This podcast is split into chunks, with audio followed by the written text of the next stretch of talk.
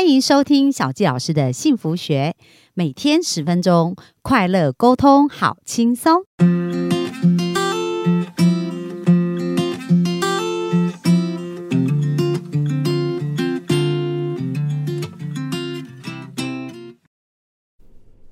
欢迎收听小教老师的幸福学，很开心我们在空中跟大家见面。那本周我们专访的呢是我们的呃看不见的心理师，我们的朱心怡。但她虽然眼睛看不见，但她的心是非常非常的清楚的哦。所以呢，她也帮助过很多，就是超过两千个个案哦，然后帮助他们在内心呢重新找到光明。那今天我们要聊呢，就是跟感情有关，因为在她智商的一个过程当中，也遇到很多情感跟关系的一个状况哦。可能她自己呢，呃，就是现在也是跟她先生有一个很好的关系，所以我们来听听她的爱跟不爱的故事。好，我们热烈掌声欢迎心怡。哇，自带音效，拍拍手。呃，其实我觉得小纪老师刚才说的很，真的很没错，就是在我的智商室里面发生过很多这样的事情，就是说，嗯，像我们是身心障碍者，其实有残缺的人，特别容易在感情里面。把我们的自卑勾出来，嗯哼，就是其实我觉得一般人也都会有，对，在亲密关系里面，你特别容易把自己觉得还没有办法接受的，或者觉得自己很自卑、很脆弱的那种阴暗的部分，嗯哼，嗯，勾出来，对。对，所以在我的智商室里，呃，很多时候，比如说，嗯，就有一个女孩子来问我说，哎，我我因为我男朋友他不肯跟我结婚，但是我觉得我不介意，因为他呃断了一只脚。他没有办法开车，嗯哼，他觉得男生就要会开车，他觉得我一直跟他讲没关系，没关系，可是我的男朋友他就是不接受，他觉得这样子他没有办法照顾我的一生，对。对，所以他就是因为自己断了一只脚，就不敢拥有这个幸福，对，很多人是。因为我有自卑，所以我把幸福就推出去。对，嗯，对，因为我怕受伤，嗯，我也怕我给不起。对，对，但是我自己的经验就会发现说，哦，这件事情不是这样子的逻辑去想的。嗯，我自己也在爱情里面非常自卑，因为我觉得一开始的我，你说谈我自己的障碍，或是谈我的生涯发展，然后大家都应该觉得，哎。朱心怡，你好像听起来颇有自信的说，你可以这样子，还会去争取那个，对对对，面试啊，争取工作啊，你应该颇有自信的吧？可是我跟大家讲，在我谈感情的时候，哇塞，那些都被勾起来了。哦，就是内在比较自卑的那一面，全部都呈现出来。对，就是你会觉得说。你有资格做个好太太吗？尤其跟我谈先生，我觉得谈男女朋友的时候都还好。对，但要跨入婚姻就会想很多。对，当要跨入婚姻，你就会觉得你有资格吗？你会是个贤妻良母吗？你会做家事吗？你会煮饭吗？你可以好好照顾好一个家吗？对，哇塞，你有太多。想象，然后他，我我先生也是一个主管，那你可以做主管夫人吗？到时候你要陪他去应酬，你知道，你就会想 想很多。然后，对，就很多关于太太来说，你们还要怎么 social？有可能吗？这样，哇，那那那那时候我已经开始有点却步了。我就跟他讲说，那时候我们论及婚嫁的时候，我就跟他讲说，呃，我觉得我们真的当朋友就好了。哦，你们那时候是怎么认识的？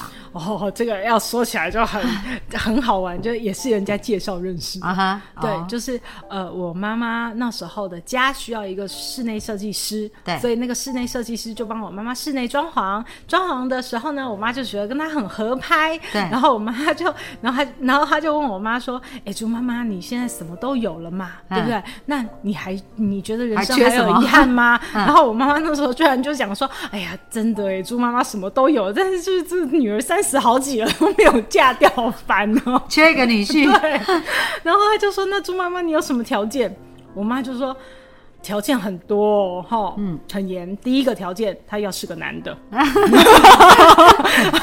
第二个条件，他是个活的；第三个条件，他是个活的男的。这样，然后所以我的设计师真的就像领了那个。”就帮我介绍了一个活的男的人，对对对。那当然，这个那呃，就是这个这个，我跟这个男生在交往的过程，我跟我先生现在在交往的过程之中，就我们也是不停的去了解彼此到底可不可以相处得来？对那其实我在过程中，我也看到他的自卑，比如说他比我大十四岁，对，就是他觉得，哎、我年纪比较大了，然后他有离过一次婚的经验，啊嗯，所以他有一个自卑是，呃，他他不确定我可不可以接受他，哦，所以他一开始也不敢讲，是对，不是？然？后他有一百一十公斤，哦，就也不要，那抱着应该就有感觉，对对对对对，所以一开始他也好自卑这些事情，他我我发现，当我们越交往越亲密的时候，你看一般人都会这样，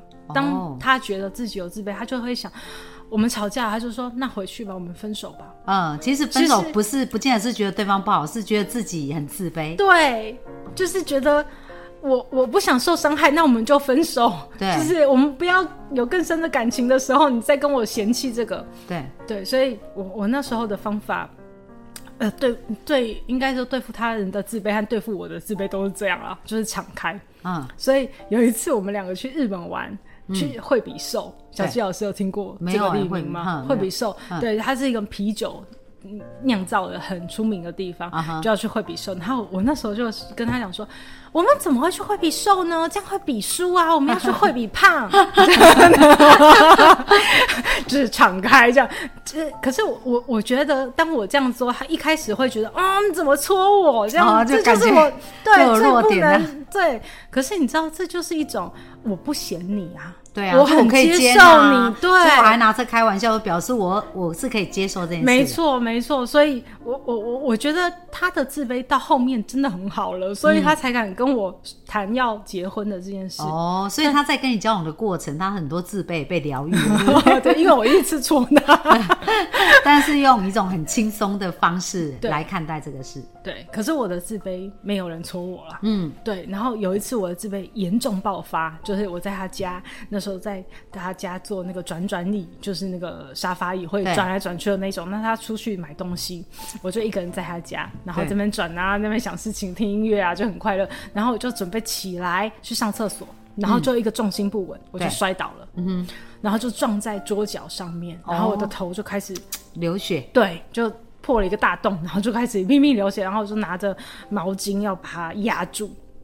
可是我发现一直都没有止，就是那个那个血还是一直流流流流一直出来，我就打电话给他，跟他讲赶快回来带我去急诊室，然后他就赶快回来啊，然后就带我回急带带我呃下车叫车嘛，送我去医院啊，然后帮我推进急诊室，因为我那时候已经有点半昏迷，然后帮我填写所有的表单，然后那时候人手又不足，他帮我按着，让对让那个医生给我麻醉啊、缝针啊，他又推我去照 X 光，看有没有脑震荡，帮我批假、领药什么什么一大堆，看点滴，然后看观察，反正就一大堆事情。你知道结束的时候，我就自卑完全被爆发，对我就跟他讲说。你看我生病，你可以为我做这些。有一天，如果是你生病了，嗯哼，我可以为你做什么？对，所以我觉得我们两个还是当朋友就好。嗯，如果你愿意继续，我们就当朋友，但是不要就是结婚，不要再往下走。对，嗯，对。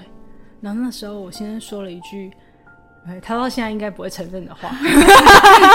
不想承认。对对对，他那时候，他那时候跟我讲说，他说对，可是朱信，你要知道，我有我有钱，我有买保险，嗯，我有同事，我有朋友，对他这些事情他们都可以做，对，可是有一件事只有你能做不可，嗯就是当我生病的时候，你要一直握着我的手。嗯，因为同事握着他的手，他没感觉。你知道那时候我我我那时候没有被冲昏头哦，我那时候只是把这句话记起来，就是真的吗？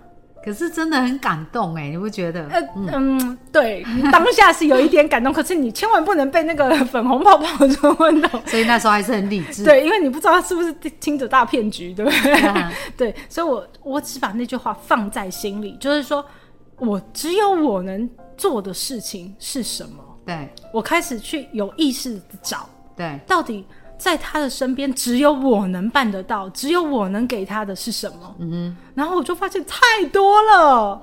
很棒，太多了一语惊醒梦中人。对，就是我们还是要问自己的问题是对的。对嗯，就是我有什么特别的价值是他迫切需要，而且只有我能给他。对，我就发现那种安全、那种信任，你知道，一个一百一十公斤的男生在你面前，然后说：“呃，不要，我不要起床，我要 扭动他的身体，或者是身为一个主管的他在你前面，他可以乱唱歌，对，就很自由做很自己，自由。对，然后或者是他说：“哎、那个。”然后你就马上知道说：“哎、这个时候要拿一张卫生纸给他。”对，这种默契到底是谁可以有？所以慢慢的，我累积越来越多这个发现以后，我就发现，对很多事我真的做不到，嗯，可是我真的对他有很多多做得到的特无，可取代的价值。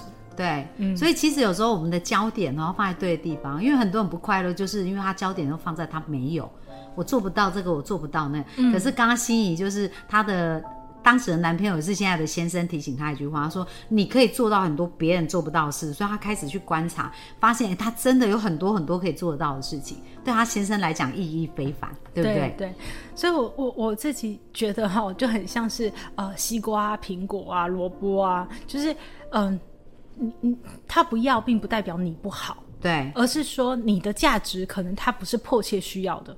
对，因为我先生他是一个从呃就是父母很早就过世，所以对他来说，哦他也算孤儿了。对，所以对他来说，这种感觉有家的感觉，然后我可以这么安心做自己，是他真的好需要、好渴望的一件事。那刚刚好，我就符合这个价值，对我们两个就可以很好的一起做伙。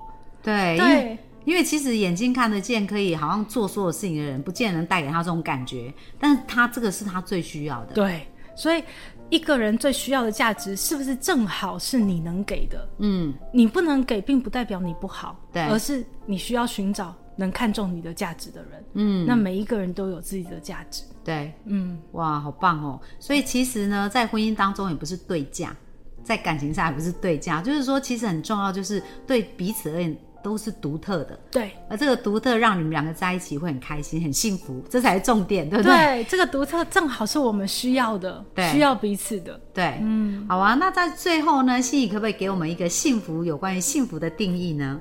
嗯，我觉得不知道这是不是老掉老掉牙的说法耶，但是对我来说，我真的一直在想的是，以前的幸福对我来说叫做拥有。